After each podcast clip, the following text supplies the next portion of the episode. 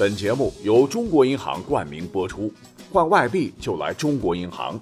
您可通过中银跨境 Go APP、中国银行手机银行轻松预约，更有丰富的跨境热门活动等您参与。管他正史野史，这里只有大历史，大力讲的历史正在播出。大家好，我是大力丸儿。那上一集我呢是节选了书中关于李自成的内容，还原了真实的李闯王，发现他跟我们被电影电视剧所洗脑、固有形成的那样光辉伟大的形象，简直是云泥之别。那有人听了以后呢，就觉得还不错，很真实。于是乎，有小伙伴问：“那你既然把李自成都给介绍完了，那为何不能说说李自成当年亲密的合作伙伴、亲密的战友、建立大西的张献忠呢？”小说、影视作品，他也是高大全。好，今天呢，咱们就把明末大旗中的两位主要人物啊，就给凑齐了，紧追史料，讲讲真实的张献忠为何在正史当中口碑其实极差，被称作天煞星。实话讲，在中国历史上，残暴的君主和将帅不少，他们的残酷虐杀具有极大的目的性，属于冷静思考下有计划的杀人。但是，诸如明末张献忠这种无目的性的嗜杀狂，中国历史上却仅此一人。说起来，张献忠这位与李自成同罪的大贼头，因长身虎汉，面色发黄，故人称黄虎。可是此人长得是一副相貌堂堂哈，比起李自成那帅多了。那与李自成相似的就是一日不杀人，浑身特难受。那么，等历史来到了崇祯十六年底的时候，本来已在湖南和江西取得重大进展的张献忠，忽然放弃两省之地，大举入川。这个原因很简单，就是当时李自成势力太大，张觉得自个儿搞不过这位战友，哈，索性走远一些，以免两虎争食。他率军越下牢，渡三峡。由于比较狡猾，擅长是声东击西，外加明朝比较腐败，内斗连连，使得张献忠一军如入无人之境。攻克福州之后，直捣重庆。原本重庆三面临江，易守难攻。张献忠狡猾狡猾地啊，就在城墙下埋炸药，轰隆一声，坚硬的石墙坍塌，贼军一拥而入。张献忠入城之后，先剐杀守城的巡抚陈士奇等人。又把明神宗第五子瑞王朱常浩绑至法场。当时天色晴朗，空中却忽响炸雷。这个瑞王本来是宗室中人品极好的王爷，本性好佛，属于少有民愤的那种。于是张献忠大叫大叫：“天若在雷，我当是瑞王不杀。”等了稍许，天静无雷。张献忠亲自上前，咔嚓砍下瑞王脑袋，并杀其家属以及重庆官吏一万多人。到了下午时分，不好了，山城电闪雷鸣，白昼如晦。可张献忠呢，根本不怕，令士兵架炮射天，不久即转晦为明。那此时的张献忠杀心应该不算太重，对被俘的三万七千名明军做如下处理。每人砍掉一条胳膊，尽数放走。于是操舞场上堆满了三万多条血淋淋的手臂。这些只剩一条胳膊的士兵逃出重庆、四川，成为张献忠的活广告。诸城市民害走，望风狂逃。而重庆被陷，张献忠下一个目标那就是成都。经过四天对成都的攻城，张献忠得以入城，而蜀王夫妇总兵皆投井自杀。巡抚刘知伯被活捉，张献忠将其绑在轿场上。由于巡抚是陕西人，贼军劝他投降。你看，都是老枪嘛，啊，一定对你大大的不薄。刘巡抚大骂，张献忠怒，令人慢慢剐他。刘巡抚大声说：“宁多剐我一刀，少杀一百姓。”后贼军放箭，把刘巡抚射死。而成都失陷之后，四川大部分的州府县应声而溃，很快皆为张献忠所据。当时四川只有遵义石柱以及黎州卫下，其余皆非明地。张献忠在成都立稳之后，马上建立大西国，称帝。首先，大字不识一个的他，娶了陈大学士之女为皇后，应该是强迫的哈。仅仅玩了陈姑娘十天，张献忠即生厌，一刀砍下陈皇后脑袋，派人杀尽他在成都的所有亲属，算是和地主阶级完全划清了界限。好玩的是，张献忠还开科取士，共收取进士一百三十人，一夕之间又忽然变脸，把进士们尽杀之不留。其中的状元，他唤作张大寿，华阳县人，年未三十，身长七尺，弓马娴熟。张献忠见此人仪表丰伟，气宇轩昂，服饰华美，一见大寿，以为奇才，历赐刀马金币十余种。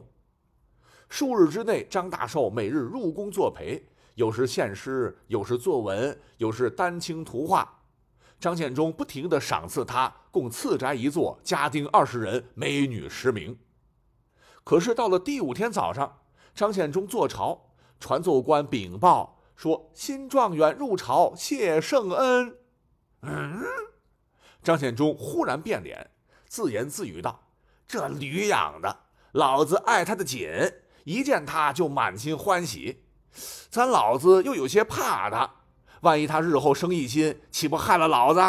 不成，来人呐，你们马上把他给收拾了。平时张献忠最常说的两个词儿，一个是打发，击杀本人；一个是收拾，即杀尽全家。手下听命，立马把张大寿绑起杀了。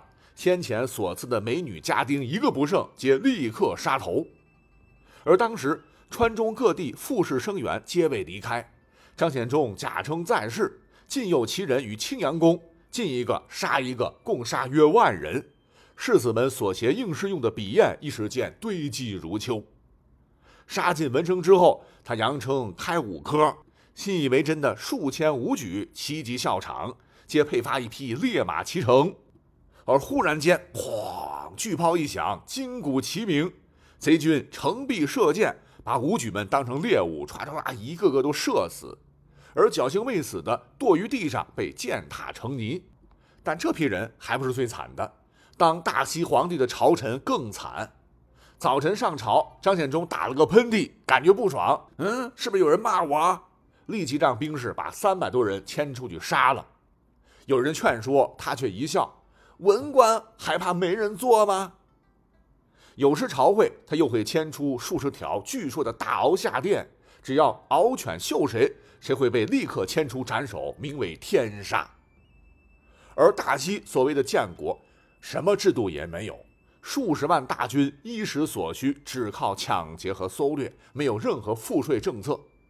但唯独有一点，张献忠会铸钱，他下令把从王府和大户抢来的所有金刚和佛像熔毁，铸为大顺通宝。其钱色鲜亮、光润精致，颜色不减赤金。而以上所讲的还不是他最残暴的。张献忠军营灭亡前，有公侯大官无数，皆因屠杀积功所得。就是因为张献忠屠戮百姓，蜀地百姓受不了了，起来反抗。张献忠下发除城禁剿令，派出军队到各地屠戮民众。穷乡僻壤、深崖峻谷，贼军无不搜集；得男人手足两百双者，受八总官；得女人手足四百双者，也受八总。按杀人数目依次升官。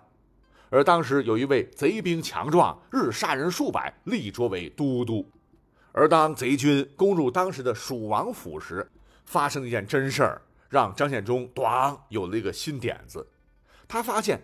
端礼门城楼上供奉着一个人像，公侯品服，真人皮，内实金玉。就询问蜀官患者，才得知哦，这是明初大将蓝玉的人皮。当时朱元璋剥皮之后，全国巡回展示，自云南过蜀。由于当时的蜀王是蓝玉的女婿，就把老丈人的皮给留下，暗中供奉起来。这张献忠闻此高兴坏了，哈，顿发剥皮之兴。平日指令兵士剥人皮无数，掺以石灰，拾以稻草，用竹竿标立，在王府前的大街密植两边是累累千百人，遥望犹如送葬之人。其手下人劝阻说：“此种景象不吉利。”那张献忠非常虚心地接受意见，这个虚心打引号啊，又突发奇想，新创了小剥皮方法，即把活人两背的皮自背沟处分剥，接至双肩，反披于肩头，手法细腻，鲜血淋漓，但不会伤筋动骨。然后把这些被剥上身的活人赶出郊外，严禁他们的亲人送饭送水，任其躲入古墓荒坟中苟延残喘，慢慢痛饿而死。此外，张献忠还规定，处凌迟之刑，必割尽五百刀才能死，数不尽人死，则依此法杀掌刑兵士。总之，各种巧杀、群杀之余，只要有张献忠军府衙门的地方。均人长山鸡，千里横尸，腐臭盈空。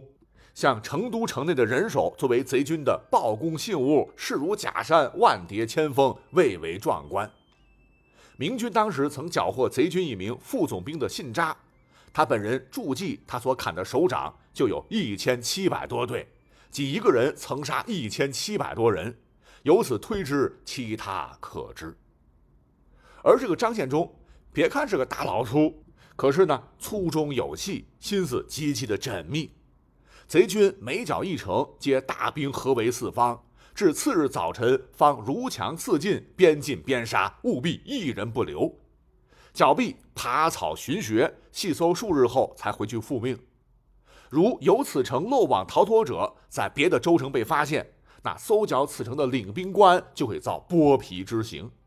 而杀人之外，贼军必进坟庐舍。未尽残木，要归拢成堆后烧成灰烬。士兵们以矛挑看清楚后才敢离开。实在有巨大的石雕垫柱烧不了，就用丝绸等物浸满油，裹至数层，举火烧之，最终崩坏才放心。而张献忠之灭绝人性是无论亲疏的，其常与陕西老乡痛饮于王府之中，临行后赐黄金珠宝，酒足饭饱之后。陕西籍的友人们欢笑告退，张献忠事先埋伏壮士余路，把他们尽数斩杀，拿回所赐金银。接着，兵士们把朋友们的首级盛于锦匣内，洗净送回。有时，张献忠独饮不乐，喊一声“唤好友来”，兵士们立刻把兵阵的人头摆放于巨大的宴桌上，他本人执盏酌劝，亲切热情，如待活人，并明之为“聚首欢宴”。张献忠还酷爱斩折妇人小脚，置于花园，是累叠成风。一日，他与爱妾酌饮欣赏，仰视香足堆，叹道：“方缺一足尖，置之会更好看。”其爱妾当时有几分酒意，就伸出自己的三寸金莲，笑言：“此足如何？”张献忠仔细持于手中，细观说：“甚好！”信手一刀，咔嚓割下香足，抛于足堆之上。其爱妾哭嚎，婉转于地。他附加一刀，劈下其秀美之头。而这大贼头最大的特点就是醉柔而醒暴，喝酒时常常饶人，一旦清醒就要见血才乐，实在是非常的避涕呀。那么等到了一六四五年秋，张献忠一败再败，看成都待不了了，进回成都，尽杀城中居民，成都居民数十万被驱于南门。见张献忠骑马而来，都跪地乞命，声称是良民顺民。而张献忠狂性大起，纵马挥刀，跳入人群中，发疯一样，边杀边喊：“杀杀杀！”贼军刀砍矛捅，血流成河。但有句老话怎么说？“天网恢恢，疏而不漏啊！”在清军不断的追击下，最终原来大西政权。差点被张献忠屠戮的降清将领，唤作李进忠，替和硕肃亲王，当时清军统帅豪格为向导。激战中，他指点说，在前线那位身穿什么什么衣服的，就是八代王也。张献忠原来唤作八代王嘛。豪格二话不说，发箭射之，歘一箭，张献忠中箭而死，时年仅四十岁，结束了黄虎的一生。